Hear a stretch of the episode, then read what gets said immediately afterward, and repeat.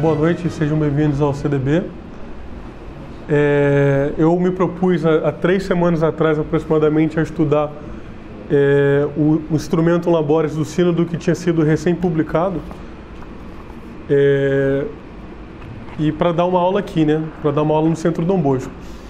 É, muita coisa se falou do instrumento Labores sobre é, uma visão panteísta da Terra, é, sobre ordenação de mulheres, de mulheres, ordenação de homens casados, etc. E quando você olha o documento, realmente há, há fundamento. Né? Não é murmurinho à toa, realmente tem fundamento no documento para que a gente pense alguma coisa a respeito disso, né? Então, como é que a gente vai entender que a Igreja Católica ela publica um documento é, onde consta assim, ó, eu estou lendo aqui o parágrafo 102 do Instrumento Labores. O processo de conversão ao qual a Igreja é chamada implica desaprender, aprender e reaprender. Esse caminho exige uma visão crítica e autocrítica que nos permita identificar aquilo que devemos desaprender, o que prejudica a casa comum e seus povos. É meio confuso, né? Nem parece que é um documento da igreja, parece que é uma ONG esquerdista falando. Ou quando a gente pega um livro de um teólogo que ou, ou é católico ou já se disse católico, que é o Leonardo Boff, é, Ética e Espiritualidade, está escrito assim, ó, na página 83. Nossa missão é cuidar dos seres, ser os guardiões do patrimônio natural e cultural comum, fazendo com que a biosfera continue um bem de toda a vida e não apenas o nosso, e seja de fato a casa comum dos humanos e de todos os demais seres criados pela Mãe Terra. Por causa da ética que se responsabiliza, devotamos veneração e respeito, mais ainda, comunhão e amor a cada ser e a cada forma de vida. Então, mais uma vez, aqui é um teólogo que já foi católico, não sei se ainda é, mas enfim, durante muito tempo se disse católico é, e que trata a terra como mãe. Então, pensa assim, tem alguma coisa de errada, né? Alguma coisa aconteceu no caminho. Então, o documento, na minha opinião, ele não se explica a si mesmo, né? Para a gente entender como que a igreja chegou a publicar uma coisa assim, a gente tem que voltar um pouquinho atrás para entender é, o que eu acabei descobrindo como ecoteologia da libertação, tá bom? Eu deixei aqui um esquema mais ou menos pronto, não sei se dá para ver aqui no quadro, mas eu vou fazer uma relação com isso aqui. Como que o, que o comunismo caminhou na igreja, né, fora da igreja, e depois dentro, e paralelamente um, uma agenda ambiental, uma agenda global que cresceu fora da igreja, cresceu principalmente é, nas conferências das Nações Unidas, e como que elas se encontraram ali na sua teologia da libertação. Tá bom? E a, perdão, a ecoteologia da libertação. E a ecoteologia da libertação, na minha opinião, é, é a chave para entender o que, que é esse instrumento labores, o que, que pretende ser o sínodo da Amazônia. Tá bom? É, então, a Igreja Católica, ela nunca acolheu bem o comunismo, né?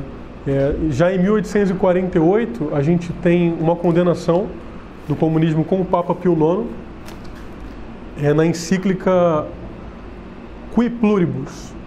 Então, o, o Papa ele não, não, não, não é, diz elogios ao comunismo, ele se refere assim: para que tende esta doutrina nefanda do comunismo, sumamente contrária aos próprios direitos ao próprio direito natural, a qual, uma vez submetida, levaria à subversão radical dos direitos, das coisas, das propriedades e, de, e, de, e de, da própria sociedade humana. É, é, interessante notar que em 1840, perdão, de 1846, a encíclica, né, é, o manifesto do Partido Comunista nem tinha sido publicado ainda. Então, o comunismo mal nascia e a igreja já, já mostrava uma, é, os seus erros, né? não acolheu bem o comunismo. É, 30 anos depois, na encíclica com o Papa Leão XIII, na encíclica Quod Apostolis Muneris, é, o Papa também se refere ao comunismo sem, é, sem fazer, sem tecer elogios, né? Peste mortífera que invade a coluna da sociedade humana e a conduz a um perigo extremo.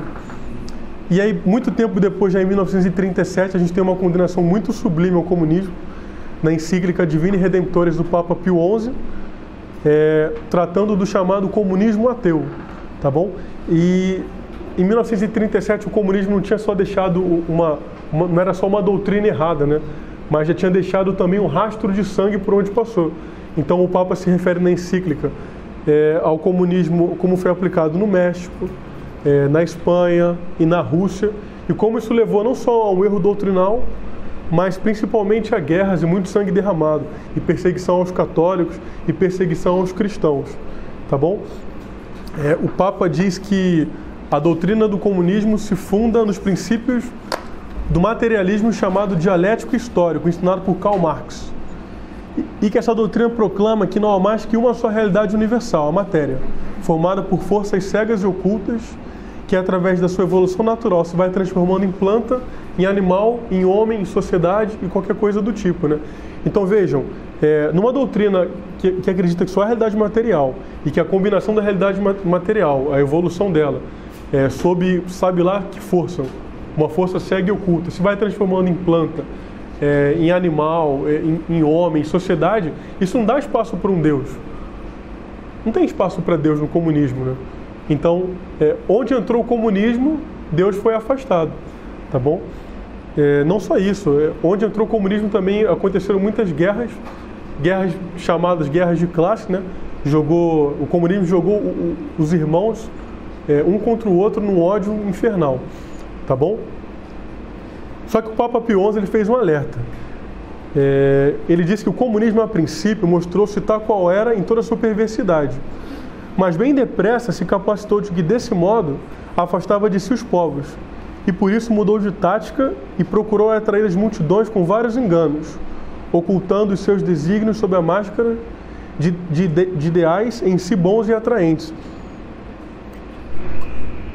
Então a doutrina comunista, é, mostrada tal qual era, é, ela afastou muita gente, né? Então eles começaram a mascarar os elementos do comunismo com outros nomes mais, mais bonitinhos, né? A gente vai ver que o nome escolhido, a palavra escolhida para a aplicação do comunismo na, na doutrina católica foi libertação, é, oprimido, opressor e coisa do tipo. E aí o Papa faz mais um, é, um anúncio profético, né? Assim, sob vários nomes que nem por sombras aludem ao comunismo, procuram até com perfídia infiltrar-se em associações católicas e religiosas.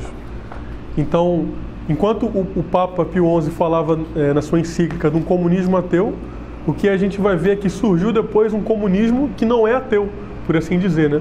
Um comunismo não ateu, que era um comunismo que realmente acreditava em Jesus Cristo, acreditava em Deus, só que sempre aquela leitura materialista, tá bom? O Jesus Cristo é, da Santa Igreja Católica, da tradição da Igreja Católica, é, não é o mesmo Jesus Cristo que os marxistas veem. Geralmente eles veem Jesus Cristo como o quê? Como um revolucionário, é, como um agitador social, como, como alguma coisa do tipo. É, mas dificilmente você vê nas leituras marxistas um Jesus Cristo é, é, salvador, redentor, o Jesus Cristo que confere a graça santificante, é, a, a importância dos sacramentos. Isso a gente geralmente não vê tá bom? Então, em 1968, a gente tem a segunda conferência do CELAM. O CELAM é, o, é a, a Conferência Episcopal, Confederação Episcopal Latino-Americana, é dos bispos da América Latina, tá bom? Ela acontece em 1968 em Medellín. E ali é, a gente começa a ver se fundar ou nascer uma nova teologia, né? Então, tem uma parte do documento que fala assim, eu vou ler aqui exatamente como está no documento. Cristo, nosso Salvador, não só amou os pobres, mas também sendo rico se fez pobre. Viveu na pobreza, centralizando sua missão no anúncio da libertação aos pobres e fundou sua igreja como sinal dessa pobreza entre os homens. É, aqui eu estou falando para católicos, né? alguém que realmente acredita que Cristo fundou a igreja como sinal da pobreza entre os homens. Isso é mentira, né? Cristo não fundou a igreja por isso. Cristo fundou a igreja para que os sacramentos continuassem a ser ministrados, para que a igreja impedisse o avanço do inferno sobre a terra. É para isso que Cristo fundou a igreja. Não foi para ser um sinal da pobreza entre os homens. E o documento trata o tempo todo disso. É o Cristo que libertou do pecado, que gera é, as amarras da miséria. Então é, é sempre uma solução material. Cristo só oferece uma solução material. Nunca é uma coisa que transcende, né? nunca é uma coisa é, que, que passa para além dessa vida. É, não se fala em céu, não se fala em inferno, não se fala em purgatório. Aliás, eu desafio aqui quem quiser pegar o documento final é, da segunda conferência de Medellín, é, dá um Ctrl F lá, dá uma pesquisada, procura a palavra inferno, procura céu, procura purgatório, procura sacramento da confissão, graça santificante. Não vai achar nada disso. Talvez ache até graça só que aplicada em outros aspectos, né? Não no sentido de que a graça é o que é o que nos, nos redime, né? É o que, é o que nos leva um dia a glória de ver Deus no céu, tá bom? Então, a, a esquerda considera que em 1968 nasceu a teologia da libertação. Então, o que é essa teologia da libertação? É uma leitura marxista é, de Cristo, do Evangelho, é, da mensagem da igreja. Né? Três anos depois, em 1971, Gustavo Gutierrez, que era um frade peruano, muito tempo depois ele vai se tornar dominicano, é, ele escreve um livro sobre a teologia da libertação e aí a gente tem fundada, né? A década de 70 aqui na América Latina ela é fundada, é, ela é marcada pela fundação, pela criação da teologia da libertação e até hoje a gente sente os efeitos disso, né?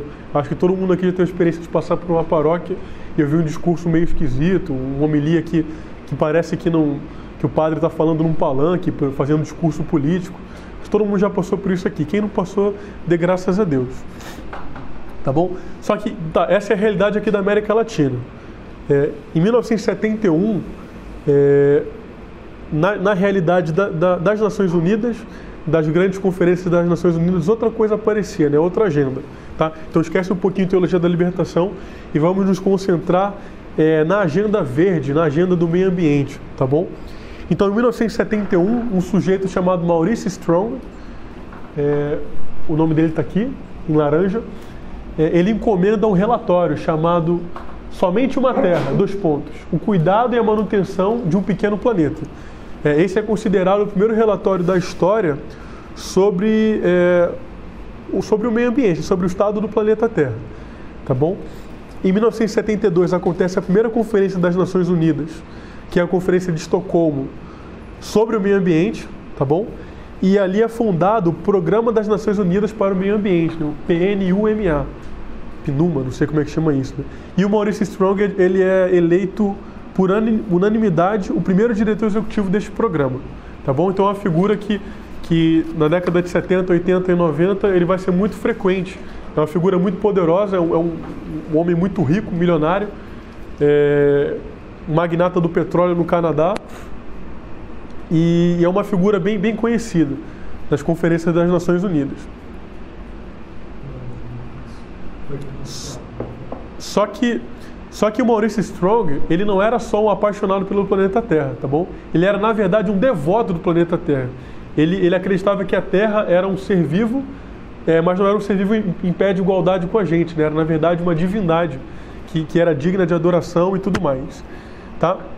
Ele foi casado durante a vida dele com uma, uma mística da nova era chamada de Hannah Strong, tá bom? E eles compraram nos Estados Unidos, no Colorado, uma grande fazenda chamada de Baca Grande, tá bom?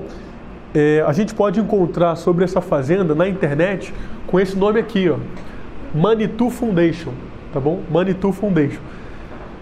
Manitou, para quem, quem não sabe, é uma divindade que vive na selva e que ela atrai a chuva, ou que ela é, fornece a chuva tá bom? Nessa fazenda de Baca Grande existem vários templos de diversas religiões orientais. Então, quem quiser saber quais são os templos, é só ir lá pesquisar. Eu acho que eu cheguei a ver hoje de manhã, eram 13. 13 templos de religiões orientais, né? É, coisas diversas aí, fica a critério de cada um ver e dizer o que, que era, né? A esposa dele disse o seguinte, né? A Hannah Strong. Maurício está lá fora, tentando salvar o mundo. Ele está lá fora falando, fazendo sua diplomacia, mostrando suas visões globais. Mas você tem que ter exemplos. Tem que haver lugares onde ideias vêm à terra. A macro é o mundo, o mundo todo. E a micro é Baca. Baca Grande é essa fazenda, né? Se há um vislumbre de esperança para o futuro, é disso que trata esse lugar. Então, quando ele fundou Baca Grande, ele queria que aquilo ali fosse um, um pequeno projeto do que, que ele queria para todo o planeta Terra, tá bom? É, Lá tem, tem templo de adoração ao sol, templo de adoração à terra. É, fica a, critério de vocês procurarem. Né? Tem até um. Parece que aquele, aquele Al Gore que concorreu à presidência dos Estados Unidos, ele fez um discurso é, lá em Baca Grande, ou foi no Templo do Entendimento Universal, e tinham pessoas comendo minhocas durante o discurso. É, esse é o nível da coisa, tá bom? Então, como eu falei, é Maurice Strong na década de 70 era um nome forte nas conferências das Nações Unidas.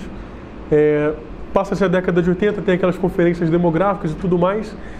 E aí chega no, no, ano de 92, aqui no Rio de Janeiro, acontece um evento chamado é, Rio 92, ou Eco 92, ou Cúpula da Terra. tá bom? Então nesse evento tinham é, dois, grandes, dois grandes nomes, né? O Maurício Strong, eu acho que ele era subsecretário das Nações Unidas nessa época, não tenho certeza, mas era, era algum cargo muito grande. E o Leonardo Boff, que fez um discurso também na cúpula da Terra, tá bom? Eles se encontraram lá a primeira vez. Então Boff ele fez um discurso atacando as religiões monoteístas, é, os católicos, os judeus, os muçulmanos também.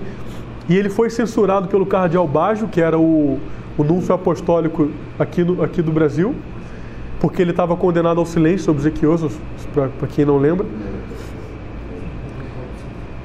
E aí, e aí nesse, nesse dia ele resolveu abandonar o hábito dele. Ele falou assim: olha, se eu não posso mais ensinar, se eu não posso mais falar aqui na América, então eu me autopromovo ao estado de Jesus Cristo, que era um leigo da tribo de Davi. Não era sacerdote, não era bispo, muito menos cardeal. Ele usou essas palavras. E daí ele abandona o hábito franciscano dele, que muito provavelmente ele já nem usava, né? E, e começa a viver como leigo, né? Leigo da tribo de Davi, como Jesus Cristo, como ele mesmo disse. Bom, na cúpula da terra ficou acertado que se fariam alguns documentos, né? Um deles era a Agenda 21. Tá? Esse documento existe, quem quiser procurar na internet, fique muito à vontade. Tinha um documento chamado Carta da Terra, que também ficou acertado de, de, ser, de ser elaborado, mas que não foi elaborado naquele momento. E aí o Maurício Strong achou uma afronta, aquilo tinha que acontecer de qualquer jeito. E daí ele e o Mikhail Gorbachev começaram a fazer um lobby dentro da, da ECO 92, dentro da cúpula da Terra, para que esse documento fosse elaborado. Tá? A coisa não ficou pronta ali, mas o projeto começou a ser feito ali mesmo, tá bom? Então em 92 a gente tem é, o início do projeto Cúpula é, Carta da Terra, quer dizer, tá bom? É, e aí as pessoas que estavam à frente, que eram o Maurício Strong e o Mikhail Gorbachev, convidaram o Boff para fazer parte desse projeto, tá bom? Então o Boff fez parte do projeto Carta da Terra. É interessante notar que em 1993 é, o Boff escreve que era um autor da teologia da libertação, que a gente já viu que era uma, uma leitura marxista é, do Evangelho, é, da história da igreja, da história de Cristo. Ele, ele escreve um livro no ano seguinte, um ano, um ano após a, a cúpula da Terra, chamado Ecologia, Mundialização e Espiritualidade. Então a gente tem um, um, um indício, né? É, alguma coisa, dá para desconfiar de que aquela teologia da libertação dele sofreu um acréscimo de alguma coisa. Então tem algo mais agora naquela teologia da libertação, é, que é essa, essa agenda ecológica, tá bom? Bom, eu não acredito em coincidências. Se o Boff conhece um cara como esse aqui, eu imagino que ou, ou o cara iria se converter ao catolicismo, ou era o Boff que ia começar a se converter a essa religião pagã, né? a, a esse culto de adoração a, a, a deusa Gaia. Tá? Tanto é verdade que eu estou falando que em 2009, no dia 22 de abril, a Assembleia Geral das Nações Unidas proclamou o Dia Internacional da Mãe Terra. Tá bom? E ali o Evo Morales, presidente da Bolívia, e o Leonardo Boff estiveram presentes. E o Boff fez um discurso para agradecer às Nações Unidas e para justificar esse Dia da Mãe Terra. Tá? Eu vou ler aqui um trecho do discurso dele. Em nome da Terra, nossa mãe, de seus filhos e filhas sofredores e dos demais membros da comunidade de vida, quero agradecer a esta Assembleia Geral por haver sabiamente aprovado esta resolução. Neste contexto, me permito fazer uma breve, uma breve apresentação do fundamento que sustenta a ideia da Terra como nossa mãe. Desde a mais alta ancestralidade, as culturas e religiões sempre têm testemunhado a crença na Terra como grande mãe, Magna Mater, Inanna e Pachamama. Os povos originários de ontem e de hoje tinham e têm clara consciência de que a Terra é geradora de todos os viventes. Somente um ser vivo pode produzir vida em suas mais diferentes formas. A Terra é, pois, nossa mãe universal.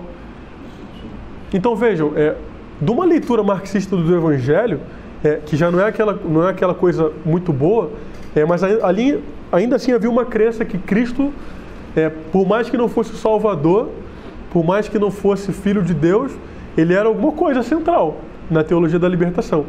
Ele era a pessoa que veio para libertar da opressão, que veio é, revolucionar, mas ainda era o Cristo, a figura central. É, a gente vê agora um teólogo é, que foi durante muito tempo franciscano, ou dizia-se franciscano, né? A verdade é que nunca foi coisa nenhuma. fazendo um discurso, uma apologia à Mãe Terra. Tem alguma coisa de muito errado nisso daí, né? Então, é, só também abrindo um parênteses, a Carta da Mãe Terra, é, ela foi escrita no ano 2000. Em 2001 criou-se uma coisa chamada Arca da Esperança, tá bom? A Arca da Esperança, ela é, procurem na internet Ark of Hope, vão achar. É, as, as alças delas são feitas de chifres de unicórnio, segundo dizem os autores, né? E aí cada frente da arca representa uma divindade, a água, o vento, é, o grande espírito, qualquer porcaria do tipo. E a carta da terra dentro da arca da esperança foi, foi colocada em procissão dentro do templo do entendimento universal da ONU tá bom? E na época o, o, diretor do Templo do Entendimento Universal era essa figura aí, o Maurice Strong, tá? Vocês conseguem ver que isso é, uma, é um deboche, é uma caricatura satânica é, dos Dez Mandamentos depositados na Arca da Aliança dentro do Templo de Jerusalém. Inclusive o Gorbachev disse isso, que a, a Carta da Terra ela, ela vinha, ela existia para substituir os Dez Mandamentos. Tá vendo? Olha o tipo de coisa que o Leonardo Boff se meteu tá bom?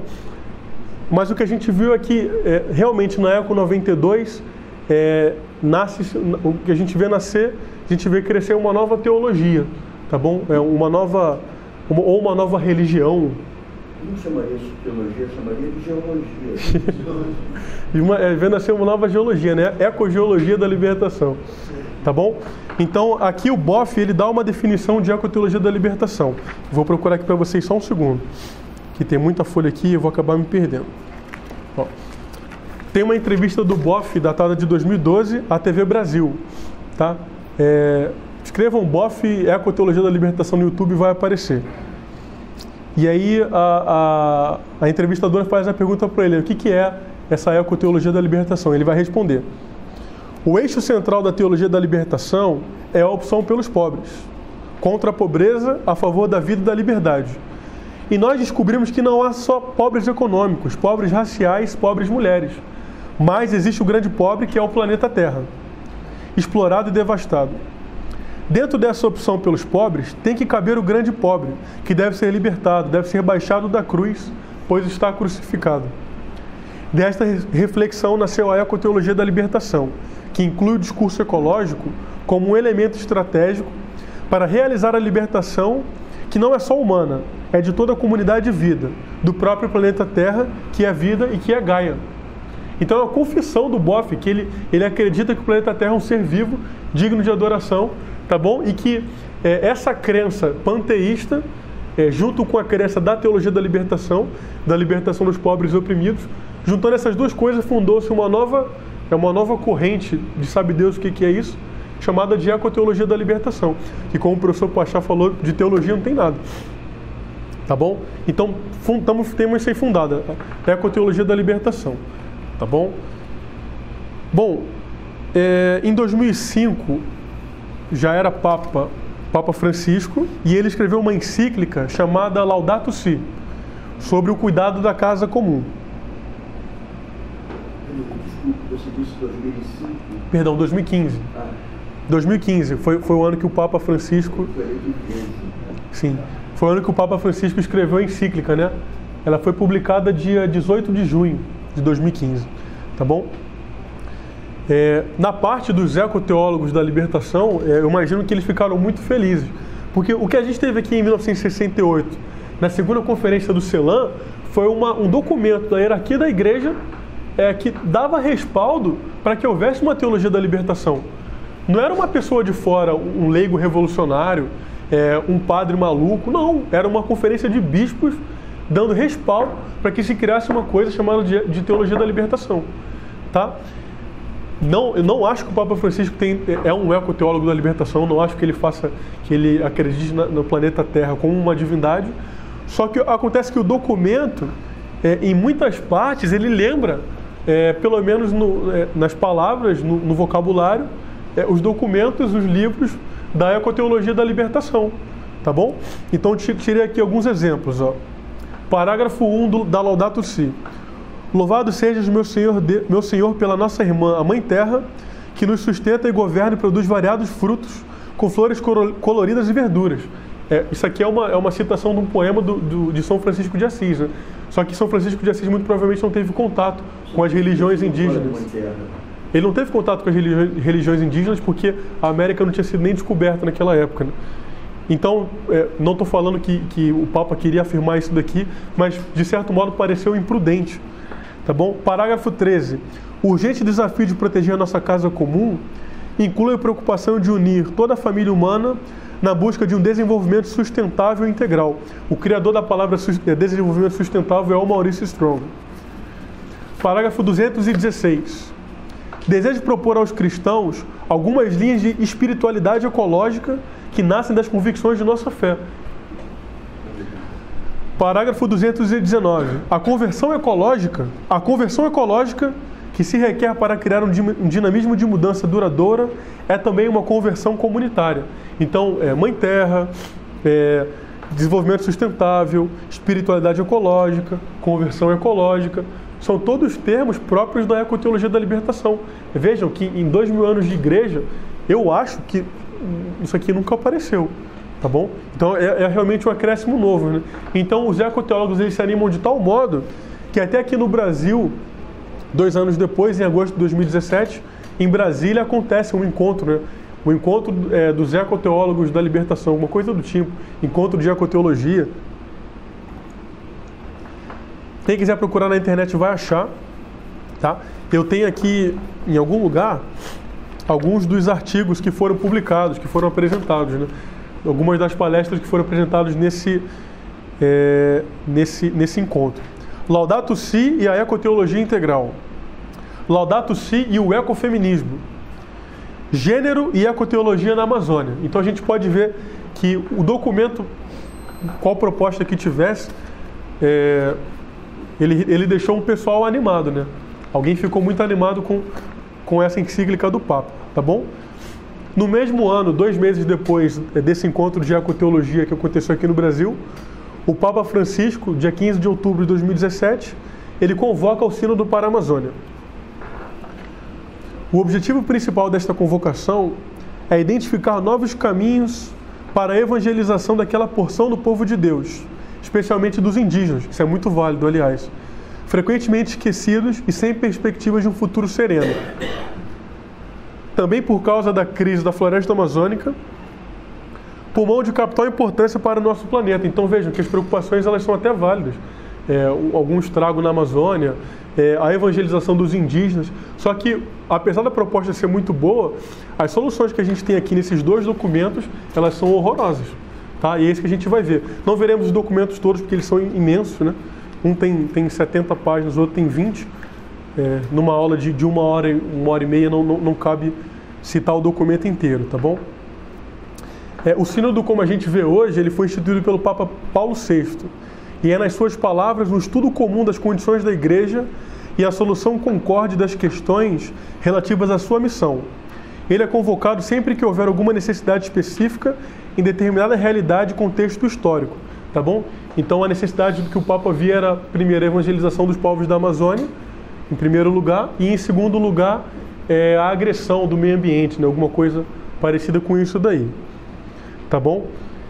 Então, quais são os passos do sínodo? Né? Primeiro, o Papa escolhe um tema. Depois, é, ocorre, ocorre a escuta do povo de Deus, que ela é coordenada pela Secretaria-Geral do Sínodo, do sínodo, do sínodo do, da coisa que vai se fazer. Né? É, Dessa escuta do povo de Deus nasceu esse documento aqui, ó, que é o, o documento preparatório para o Sínodo da Amazônia, tá bom? É um documento de 20 páginas só, é bem facinho de ler. Ele foi publicado no dia hum, 11 de junho do ano passado, tá bom? É, depois é, é confeccionado um instrumento labores, que é um documento de trabalho do Sínodo, que é esse documento aqui um pouco maior, tá bom? Então, mais ou menos assim, eles, enviam, eles, eles escutam o que as pessoas têm a falar, é, enviam um questionário de volta, é, as pessoas escrevem, respondem esse questionário, bispos, leigos, padres, seminaristas, é, qualquer pessoa escreve tem que escrever, e aí da colaboração de todo mundo junto eles fazem esse instrumento Labores, né, que é o, o documento de trabalho do sino. Esse foi publicado dia 13 do mês passado, 13 de junho. Tá bom? Tá fazendo aí um pouquinho mais de um mês. Tá?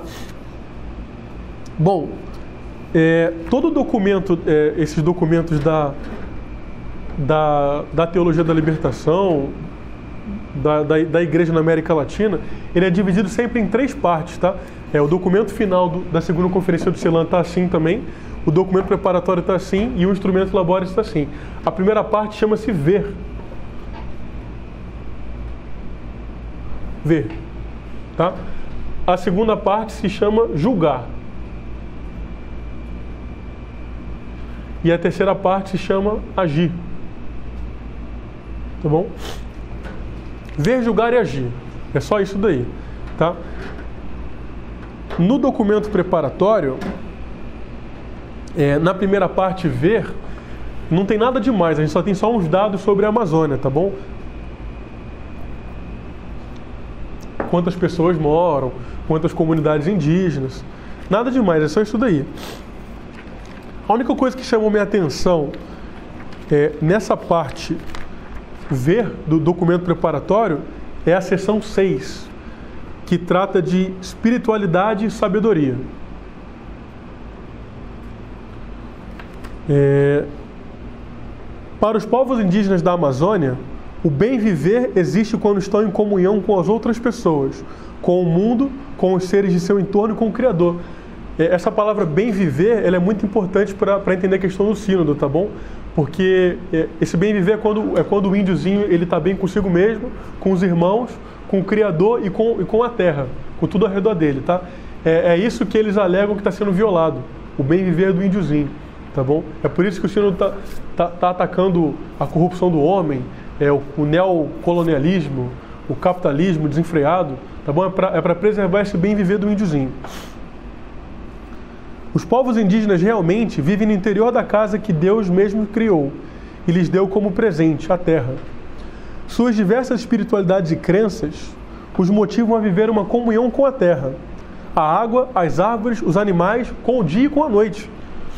Os anciãos sábios, segundo as diferentes culturas chamados pajé, curandeiro, mestre, wayanga ou xamã, entre outros, promovem a harmonia das pessoas entre si com o cosmos. Todos eles são memória viva da missão que Deus nos confiou a todos, cuidar da casa comum. Então veja assim, estão é, admitindo, é, é, quase equiparando, né? Um, um diretor espiritual a, um, a um, um, curandeiro, um pajé, tá bom? Como se eles tivessem a mesma missão, beleza? É, a segunda parte, julgar, aqui ela é chamada de julgar ou discernir, tá bom? Ela é chamada de para uma conversão pastoral e ecológica. E aí ele, ele fala do anúncio do Evangelho na Amazônia sobre diversos aspectos. É, então tem aqui dimensão bíblico-teológica, é, dimensão social, dimensão ecológica, dimensão sacramental, dimensão eclesial missionária, tá bom? São essas as dimensões. O que é que chamou minha atenção aqui? Só um segundo. Tá. A gente tem aqui na, na dimensão bíblico-teológica, é, lembrando que a gente tem que ler sempre esse documento para entender o que está acontecendo à luz da ecoteologia da libertação. Né? Então, o que o Boff falou, uma preferência pela libertação dos pobres, sobretudo do, do grande pobre que é a Mãe Terra. Tá bom? É, na parte, na parte do, da dimensão bíblico-teológica, ao mesmo tempo, os relatos bíblicos testemunham que na criação ferida está plantada é, ao embrião da promessa e a semente da esperança, porque Deus não abandona a obra de suas mãos. Na história da salvação, ele renova o propósito de fazer uma aliança entre o ser humano e a terra, renovando através do dom da Torá a beleza da criação. Deus não faz aliança entre o homem e a terra, é entre o homem e ele mesmo, né? Hum, aqui na dimensão sacramental, é, essa é, é bem ruimzinho mesmo, tá bom? Então tem aqui, ó, na dimensão sacramental quando vai falar do batismo.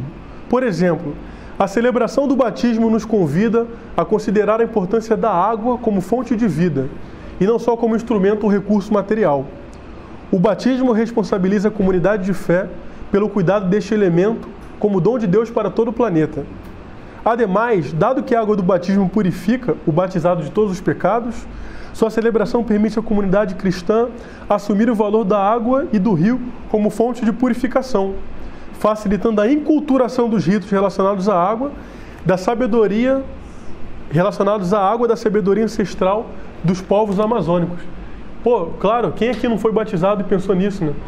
Nossa, estou sendo batizado para proteger a água. Vou pegar uma, uma lança e vou, e vou parar, sei lá, vou parar na frente da Conlube e não vai jogar lixo aqui na água, porque eu sou eu sou o guerreiro de Wakanda, defensor da água. Quem foi que não pensou nisso, né? e é, protegidos pelo espírito dos ancestrais. Tá bom? E aí, aqui passando para a parte final do documento preparatório, que é a parte do agir, e aqui é o agir, novos caminhos para a igreja com rosto amazônico. Então tem o capítulo Igreja com rosto amazônico, é, dimensão profética, ministério com rostos amazônicos, novos caminhos, tá? Então vou chamar a atenção só de duas partes aqui. É, para mudar a presença precária e transformá-la numa, numa presença mais aprimorada e encarnada, faz necessário estabelecer uma hierarquia de urgências na Amazônia. O documento de Aparecida menciona a necessidade de uma coerência eucarística para a região amazônica, ou seja, que não exista somente a possibilidade de que todos os batizados possam participar da missa dominical, mas também que cresçam novos céus e nova terra como antecipação do reino de Deus na Amazônia. É uma preocupação válida, né? Você é, não é, é ter mais do que só a missa de domingo. É uma preocupação bem válida. Nesse sentido, o Vaticano II nos lembra que todo o povo de Deus participa do sacerdócio de Cristo. Embora distinguindo o sacerdócio comum do sacerdócio ministerial. Partindo daí, urge avaliar e repensar os ministérios que hoje são necessários para responder aos objetivos de uma igreja com rosto amazônico e uma igreja com rosto indígena. Uma prioridade é definir os conteúdos métodos e atitudes para se constituir uma pastoral enculturada, capaz de responder aos grandes desafios no território. Outra é propor novos ministérios e serviços para os diferentes agentes de pastoral que respondem pela tarefa e responsabilidade da comunidade. Nessa perspectiva, é preciso identificar o tipo de ministério oficial que se pode conferir à mulher, levando em conta o papel central que hoje desempenham as mulheres na igreja amazônica. Também é necessário promover o clero indígena e os, e os, que, e os que nasceram no território, afirmando sua própria identidade cultural e seus valores. Finalmente, é preciso repensar novos caminhos para que o povo de Deus tenha melhor e frequente acesso à Eucaristia, centro da vida cristã. É, por mais que isso não queira dizer nada, você vê assim que há o problema da Eucaristia e há a questão da centralidade da mulher. Se você une as duas coisas, você já tem mais ou menos uma ideia do que está tá querendo se propor aqui, né? Novos caminhos. Esse aqui é para terminar esse documento aqui. No processo de construir uma igreja com rosto amazônico, sonhamos com os pés postos na terra dos nossos indígenas e com os olhos abertos pensamos como será essa igreja a partir da vivência cultural dos povos os novos caminhos terão incidência sobre os ministérios, a liturgia e a teologia. Desculpa, entre parênteses, teologia índia. Está escrito aqui, tá? E o documento termina com um questionário de 30 perguntas. Só algumas perguntinhas para a gente ver aqui. É, quais são os problemas mais importantes em sua comunidade? As ameaças e dificuldades para a vida, o território e a cultura. Como promover uma ecologia integral, seja ambiental, econômica, social, cultural e da vida cotidiana na Amazônia. Essa palavra ecologia integral pode parecer inofensiva no primeiro momento, mas ela dá um indício de que há uma ligação é, muito íntima entre o homem e o, e o planeta, é, uma ligação que até permite ver o planeta como um irmão ou como uma mãe, tá bom? Esse é o perigo dessa palavra ecologia integral. Quais os caminhos que se podem seguir para enculturar nossa prática sacramental na experiência vivencial dos povos indígenas. Que igreja sonhamos para a Amazônia? Um dos grandes desafios pastorais da Amazônia é a impossibilidade de celebrar a Eucaristia com frequência e em todos os lugares. Como responder a essa situação? Tá bom? Então essa aí termina o documento, tá? Então esse aqui que é o documento preparatório, esse aqui foi elaborado, foi apresentado pela, pelo REPAN, Rede Eclesial Pan-Amazônica, tá? É como se fosse uma, uma filial da CNBB que fica, que fica na Amazônia, tá bom? É, a gente vê que o documento ele, ele tem diversos problemas, né? principalmente na questão do, do, é, do lugar da mulher na igreja, é, um atentado ao sacerdócio, é, problema dos sacramentos, da distribuição da Eucaristia. Tá? Tem coisa aqui que é, que é válida mesmo, mas me parece que não era a missão da igreja fazer isso daqui. Por exemplo, é falar é, ah, dos problemas que a Amazônia sofre, não sei o quê. Poxa, acho que qualquer ONG conseguiria fazer um documento desse, né? Mas só a igreja poderia propor a solução, é, que é a mesma solução para a corrupção aqui, a gente que vive no Rio de Janeiro. O problema da corrupção da Amazônia é o mesmo problema da corrupção do Rio de Janeiro, que é o quê? O pecado. Não é porque mudou de lugar que mudou o problema, é o pecado. E a gente vê hoje tanta, tanta gente boa, é, vê a Cris, vê o Márcio, e se pergunta, pô, por que, que eles têm de tão superior aos outros? Mas é claro que é uma vida sacramental regular. As pessoas que vivem, é, se confessam com frequência, pessoas que, que, que comungam com frequência.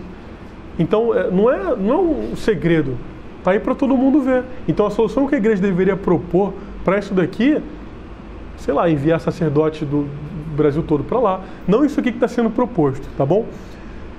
Então, um ano depois, praticamente, o documento foi, foi publicado dia 11 de junho do ano passado.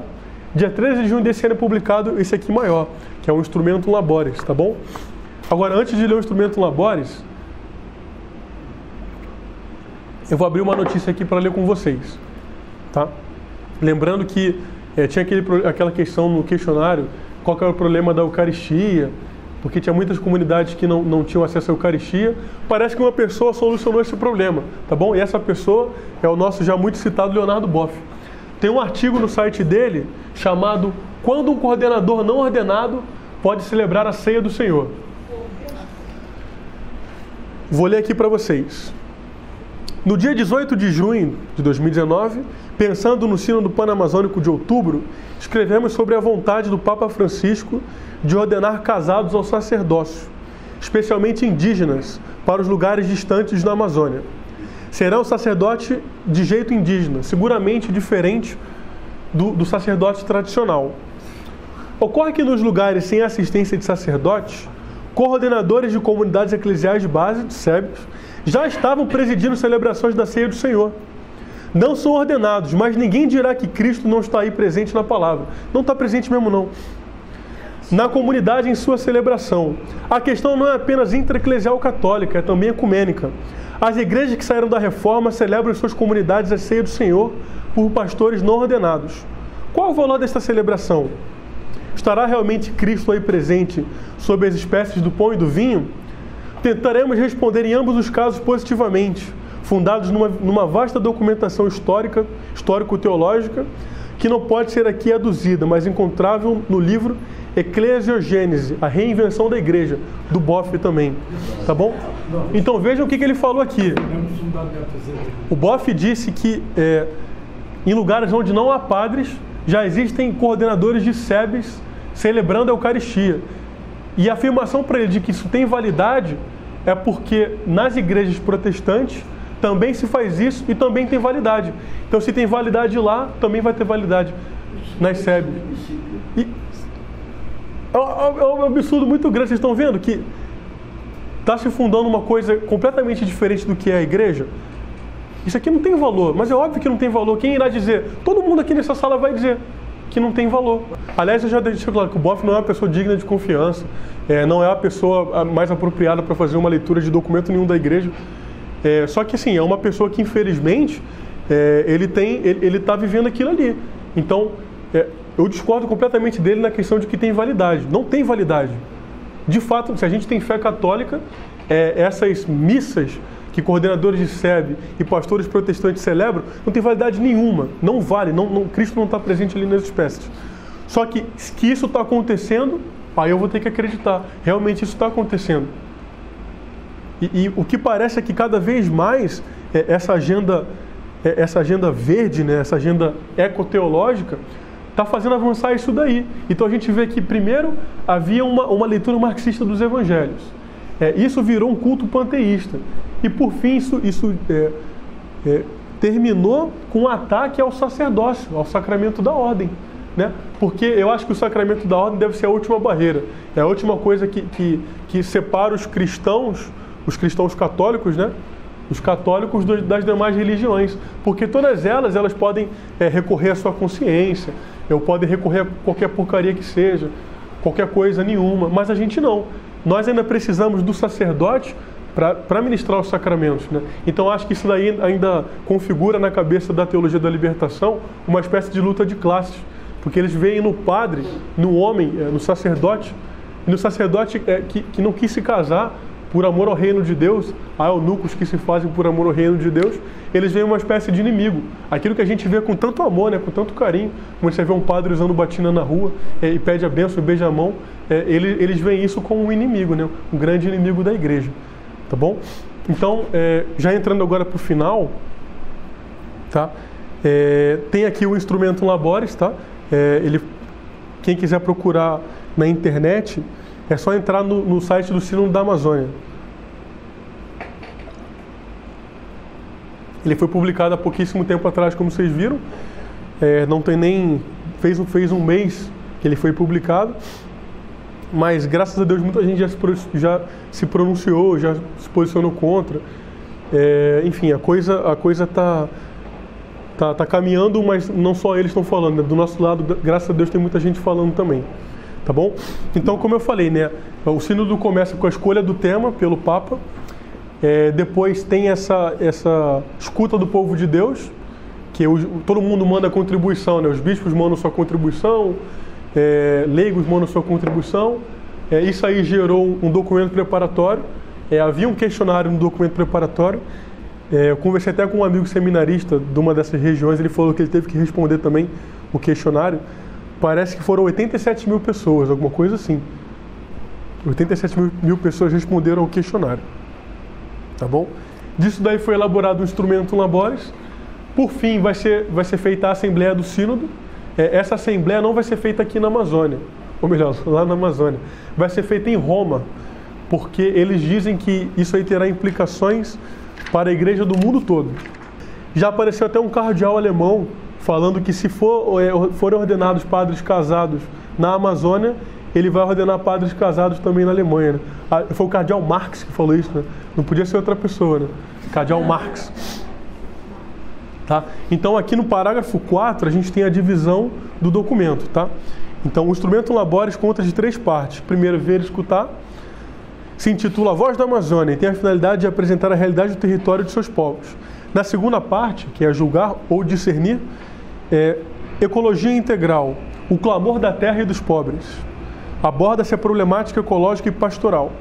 E na terceira parte, Igreja Profética na Amazônia, desafios e esperanças, a problemática eclesiológica e pastoral. Tá bom?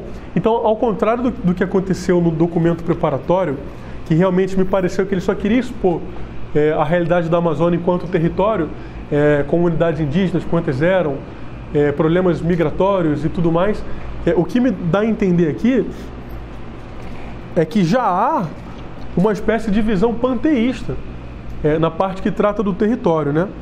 Então a gente tem assim no parágrafo 8, capítulo 1, vida.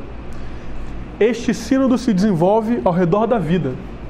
A vida do território amazônico, a vida do território amazônico e de seus povos, a vida da igreja e a vida do planeta. Como refletem as consultas às comunidades amazônicas, a vida na Amazônia se identifica, entre outras coisas, com a água. O rio Amazonas é como uma artéria do continente, do continente e do mundo.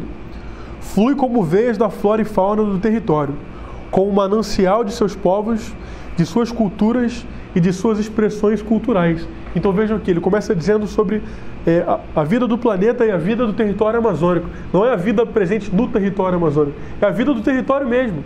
Então a gente já tinha um corpo, né, que era a Terra. Agora ele tem até tem até um sistema circulatório, né, que é o, é o, é o, o rio Amazonas, né, que ele vai bombeando o sangue, que no caso aqui é água, e dando vida para todo mundo. No, no parágrafo 2 a gente tem mais uma vez a definição do bem viver, tá bom?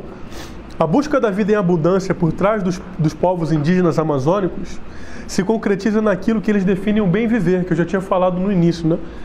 Trata-se de viver em harmonia consigo mesmo, com a natureza, com os seres humanos e com o Ser Supremo.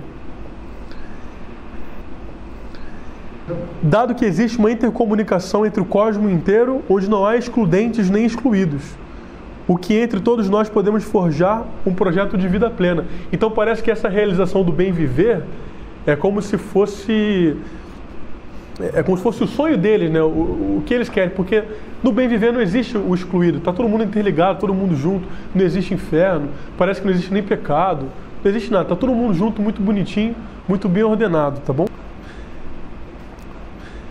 Esta compreensão da vida se caracteriza pela conectividade e harmonia de relações entre a água, o território, a natureza, a vida comunitária e a cultura. Deus e as diferentes forças espirituais. Então vejam isso, é um documento falando, reconhecendo que além de Deus há, outras expressões é, espirituais. Né? E aqui eu tenho certeza que não estou falando de anjos e demônios. Tá? Estão falando aqui, de repente até do Manitu, né? que é, o, que é o, o, o Deus que chama a água, né? que chama a chuva. Você faz a dança lá e o Manitu confere a chuva. Tá bom? Então eu acho que a primeira parte é, a gente tem que. O, o, que tem que se notar é isso daqui, na primeira parte do documento, tá bom? É, ele vai até a página. que eu vou achar? Até a página 20, tá bom? São 10 páginas sobre para tratar do território, do ver. E o que me parece aqui é que há uma insistência em ver o planeta Terra como um ser vivo. Tá? É, o tempo todo aparece isso daí, é, ou, ou escancaradamente, ou a coisa meio mascarada, mas o tempo todo assim, querendo ver o planeta, planeta Terra como um ser vivo. Tá? A segunda parte, chamada de ecologia é, integral, o clamor da terra e dos pobres, é a mais extensa. Tá? Eu, vou, eu vou só passar aqui o, o olho nela tá? e vou, ficar tratando, vou tratar só de uma parte, que é um, a parte que trata de educação ambiental. Tá bom? Então, capítulo 1, destruição extrativista, é, o clamor amazônico, ecologia integral, ecologia integral na Amazônia, não a destruição da Amazônia. Aí, toda vez que tem um capítulo desse, no final tem umas sugestões, tá? Então, é, é sei lá, lixo na Amazônia, solução, é catar o lixo. É mais ou menos isso daí. Segundo capítulo, povos nas periferias, povos vulneráveis, aí vem as sugestões. Terceiro capítulo, migração, povos amazônicos em saída, causas da migração, consequências da migração, sugestões, tá? Urbanização, sugestões, sugestões, sugestões, família e comunidade, sugestões, corrupção na Amazônia, sugestões, saúde integral, li aqui até Mãe Terra, mas passei direto. Capítulo 8, eu falei educação ambiental, né? Desculpa, é educação integral. É, eu acho que o capítulo sobre educação preocupa muito, Porque é a missão da igreja ensinar, né? A gente lê lá no último capítulo do Evangelho de São Mateus e depois ensinar a todas as nações. Então Cristo quis que a igreja ensinasse. E aliás, eles fazem questão aqui no documento de mostrar que a igreja ela é irmã e discípula, né? Quando na verdade a igreja é o quê? Mãe e mestra, né? A igreja que ensina, não a igreja que aprende, tá bom? Então esse capítulo aqui, eu acho que ele é um dos piores do, do documento, se não for o pior, porque trata de uma questão que para a igreja é de suma importância. E parece que quanto mais a igreja, é, quanto menos a igreja quer ensinar, mais ela, ela é, entra num, numas crises, né? Como a gente está vendo, tá bom? Então, educar tem tudo a ver com a gente, é a nossa missão. Tá? Esta educação que se desenvolve através do encontro, parágrafo 94, é diferente de uma educação que procura impor ao outro as próprias cosmovisões que são precisamente a causa de sua pobreza e vulnerabilidade. Então, é uma igreja que não quer ensinar. Na Amazônia, a educação não significa impor aos povos amazônicos parâmetros culturais, filosofias, teologias, liturgias e costumes estranhos. Então, até parece que até a missa parece que é uma coisa que agride os povos amazônicos, né?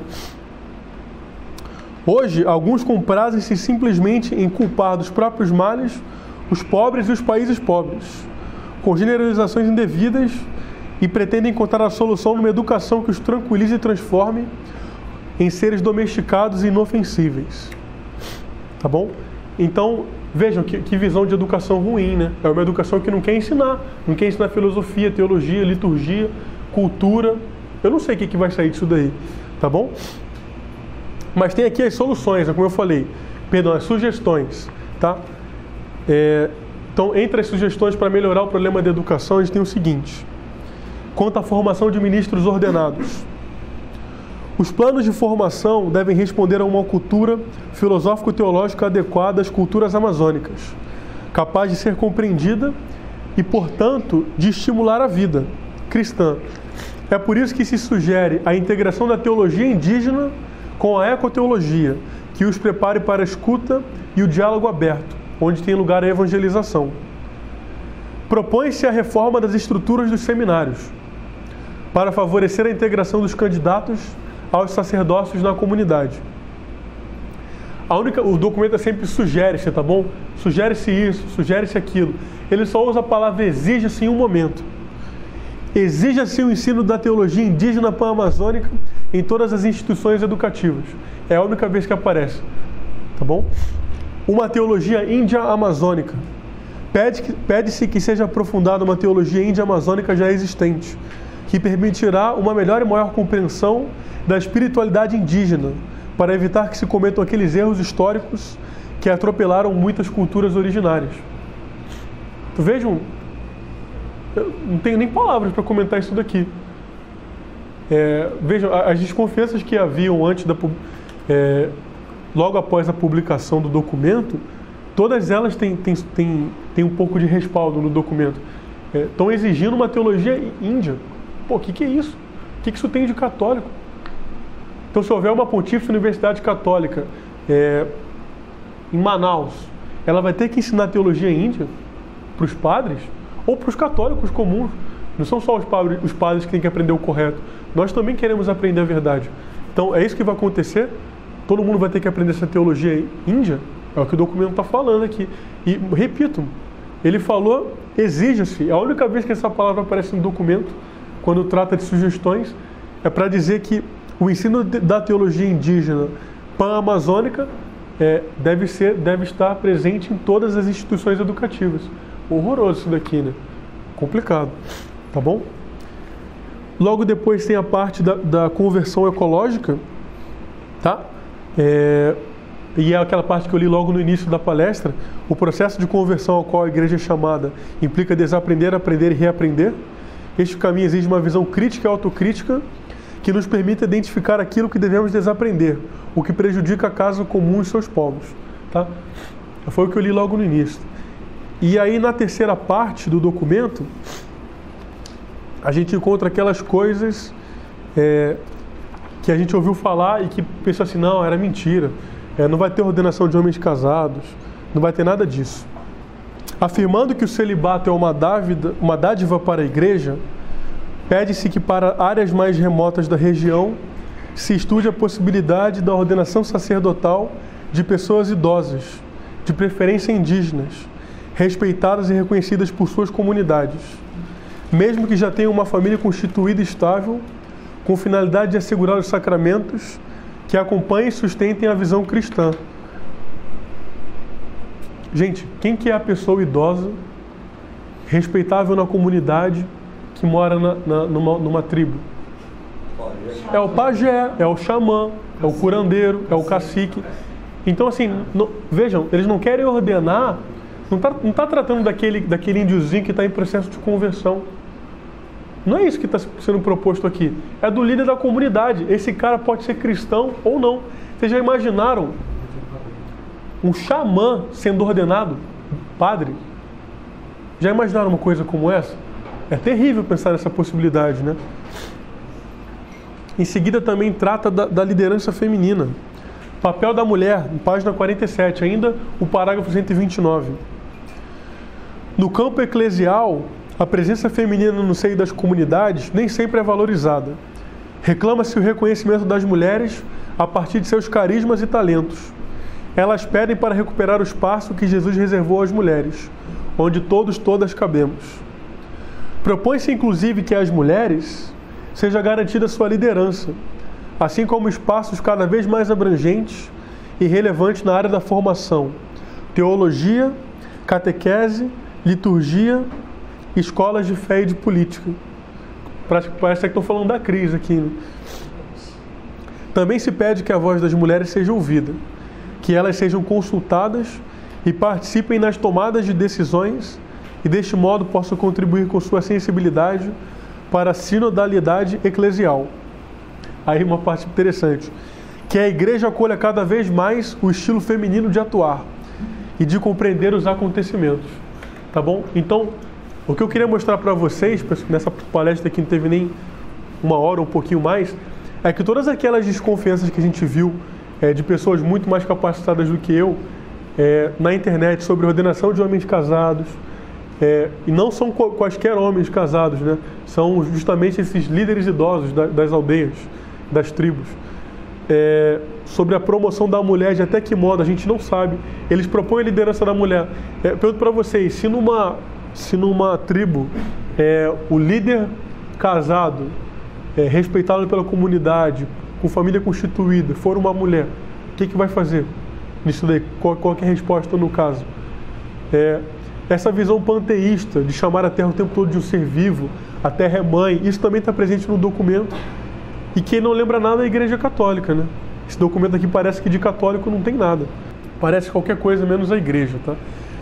Bom, eu trago essa imagem aqui comigo. Sempre que eu vou dar uma palestra, essa imagem que eu comprei lá em Roma, na Basílica de Santa Maria Maior. É Nossa Senhora Saúde do Povo Romano. Para quem não sabe, é, essa imagem ela era venerada lá em Roma, né? E daí o Papa Pio V, ele autorizou só uma pessoa fazer a cópia dela, que era um padre chamado Inácio de Azevedo. Ele tinha vindo aqui, ele tinha vindo ao Brasil como visitador da Companhia de Jesus, voltou para Roma e pediu autorização para o Papa para fazer uma missão com 40 jesuítas.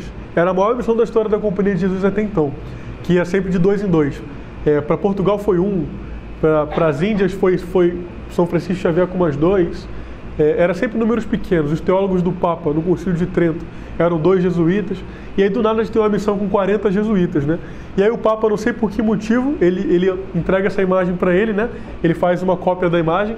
Claro, pede para alguém pintar né? a imagem, como a gente está vendo aqui, vem para o Brasil. Só que no caminho, é, a embarcação que conduzia os padres para cá, o padre e os noviços, na verdade, da companhia, eram 40, é, ela é atacada por, por calvinistas e eles, tomados de um, de um, ódio infernal, eles matam todos os padres. É, e o, o, o, o, padre Inácio de Azevedo, ele, ele morre segurando a imagem, né? Cravam um machado na cabeça dele e ele segura a imagem e fala assim, ó, todos são testemunhas de que eu morro em defesa da Santa Igreja Católica, Apostólica e Romana. Então vejam que, que homem que estava vindo para cá, né? Aliás, é, Algumas pessoas acreditam que o sucesso da missão no Brasil, porque chegaram seis jesuítas aqui. E o Brasil é um país católico, apesar de, de todas as. Apesar do Leonardo Boff, apesar de tanta coisa ruim que a gente vê, nós somos uma nação do tamanho do continente e uma nação católica. O catolicismo venceu aqui no Brasil. Nós não precisamos disso daqui, dessa enculturação. O que a gente precisa é de homens como o padre Inácio de Azevedo, que deram a vida pela, pela evangelização do Brasil. Eu, eu acredito que a evangelização do Brasil inteiro é muito mais difícil que a evangelização da Amazônia, porque o Brasil é maior que a Amazônia, né? Ou a evangelização do continente americano também é muito mais difícil que a evangelização só da floresta amazônica, porque o continente americano também é muito maior que a floresta amazônica. Só que não foi proposto esse tipo de coisa aqui. É, eles não quiseram ordenar é, xamãs, é, pachamama, do diabo a quatro. Não foi isso que eles, eles queriam fazer. Eles vieram para cá para quê? Para dar a vida deles pelo anúncio da palavra. E a coisa funcionou. Então eu acho que, claro, essa é uma visão de um leigo. Eu não sou, não sou bispo, não sou papa. Eu, eu não respondi o questionário do sínodo. Então a opinião talvez nem, nem, nem seja levada em conta. Mas quando a gente olha a história da igreja, a gente vê que o que dá certo na igreja é a santidade. A Igreja Católica não tem rosto pan-amazônico. Ela tem rosto do quê? Dos santos e dos mártires. Esse é o rosto da Igreja Católica. E quando aparecem santos na igreja, a coisa funciona. Toda crise na igreja é superada por um santo. É, a, a, crise no sacerdócio do século XVI, é, o ataque de Lutero, a revolta de Lutero, é, foi superada por um padre que foi obediente até a sua morte, que era o Santo Inácio de Loyola. e que fundou consigo uma pleiade de santos, uma quantidade enorme de santos que renovaram o sacerdócio na Europa, renovaram toda a Igreja Católica na Europa, e eram tão poucos. É, não tem segredo. É, é só fazer o que a gente aprendeu, é recorrer à graça santificante e, e toda corrupção é vencida. A corrupção material, a corrupção espiritual, a corrupção moral. Essas coisas só têm solução com a graça santificante. Não há outro modo de vencer, tá bom? Então, a Igreja Católica que vai superar a crise na Amazônia não é a Igreja Católica que vai ordenar homens casados, que vai promover o papel da a, a liderança da mulher, que vai atuar do modo feminino, que vê a mãe como terra. É a Igreja Católica de Santo Inácio de Loyola, é a Igreja Católica de Zé de Anchieta, é a Igreja Católica do Padre Inácio de Azevedo, é a Igreja Católica dos mártires que acompanharam ele aqui no Brasil, que derramaram sangue para que o Brasil fosse um país católico. Tá bom? Então toda a crise da igreja é solucionada assim. O que a gente tem que buscar é a graça santificante, não essa enculturação. Que a igreja católica não é isso. Tá bom? Espero que tenha sido proveitoso para quem veio. Muito obrigado.